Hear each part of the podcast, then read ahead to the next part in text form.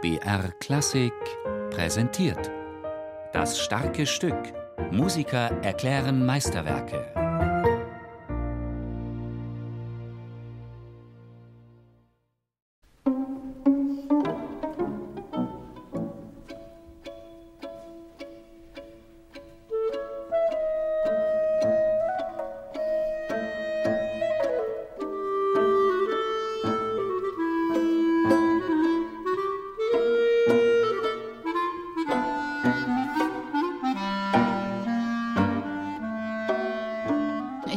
Genauso wichtig ist zu erwähnen, ist, dass einfach Benny Goodman, der ein Jazz-Klarinettist war, ganz ambitioniert war, auch in der Klassik. Das ist total niedlich, wenn man das heute hört. Der wollte wirklich gut klassische Musik spielen und hat geübt und das war sein großes Ziel. Und Bartok hat es eben geschafft, in den Kontrasten das übereinander zu legen. Also die alte osteuropäische Musiktradition mit dieser neuen Welt New York und Amerika.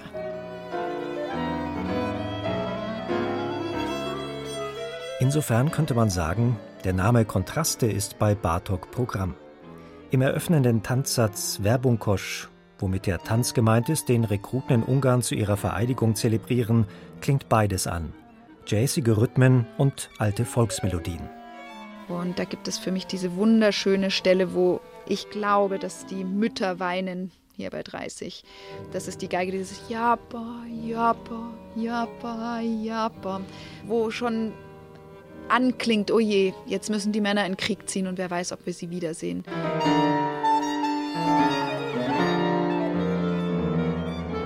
Weshalb ich das so oft aufgenommen oder überhaupt gespielt habe in meinem Leben, ist natürlich die schöne Gelegenheit, mit meinem Bruder zu spielen. Der Klarinettist ist Jörg äh, Wiedmann.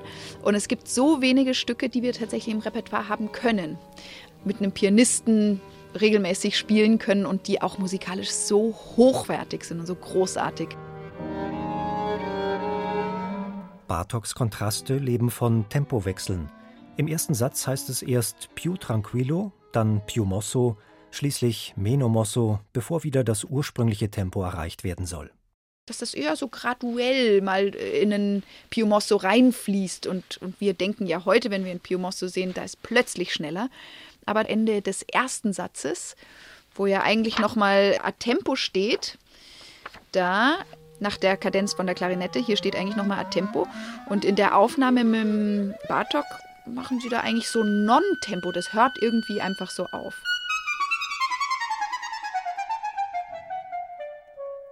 Während die Violine mit der melodieführenden Klarinette im Laufe des ersten Satzes in lebhaften, bisweilen dissonanten Dialog tritt, freundet sie sich im zweiten Satz pieneux wie ein guter Freund mit der Klarinette an.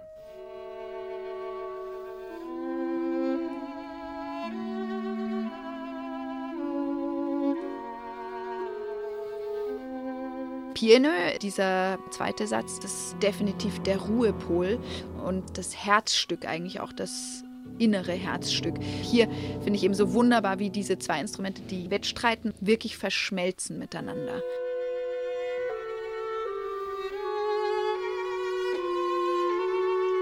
Dass man nicht mehr weiß, was ist denn jetzt Geige und was ist Klarinette und wer hat die Hauptstimme. Und das Klavier ist der einzige Gegenpart.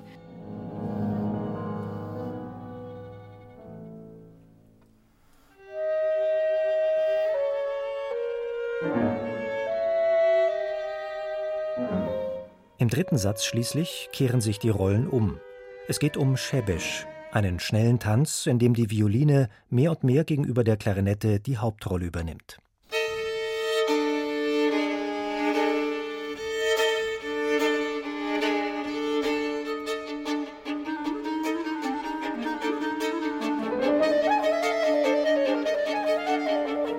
Sehr, sehr feurig und unglaublich virtuos und rhythmisch fantastisch. Und ist einfach ein toller, toller effizienter Satz. Effizient in dem Sinn, dass er genau das ähm, bewirkt, was Bartok will, nämlich dass man total nervös und gespannt zuhört und nicht fassen kann, wie toll das zusammengehen kann zwischen drei Instrumenten.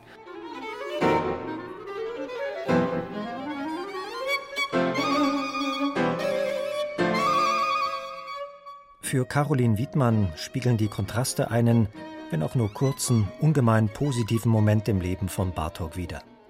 Einen Aufbruch aus dem von Nationalsozialismus bedrohten Europa in eine heile Welt Amerika. Verbunden mit der Hoffnung des ungarischen Komponisten, im New Yorker Exil einen Neuanfang zu erleben. Es ist noch vor der komplett verzweifelten Situation in New York, wo er am Ende war. Also wo er die Bartok-Solosonate für Geige zum Beispiel geschrieben hat, das letzte vollendete Stück. Da kann man die pure Verzweiflung spüren und da hat er keine Aufträge mehr gehabt. Er war bitterarm und wusste genau, er wird nicht mehr in seine Heimat zurückkehren. Während ich hier das Gefühl habe, da ist dieser Niedergang, dieser bittere, ja, verzweifelte Niedergang noch gar nicht zu erahnen. Und es war irgendwie ja, ein Aufbruch und was Positives. Eine Komposition, die modern klingt und aus der traditionellen Form herauszufallen scheint, die sich aber an die Form hält.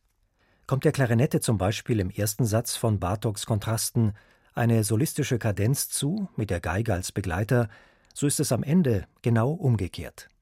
Wo die Geige sagt, ja, ich kann auch und gibt eine ganz, ganz tolle Geigenkadenz am Ende des dritten Satzes.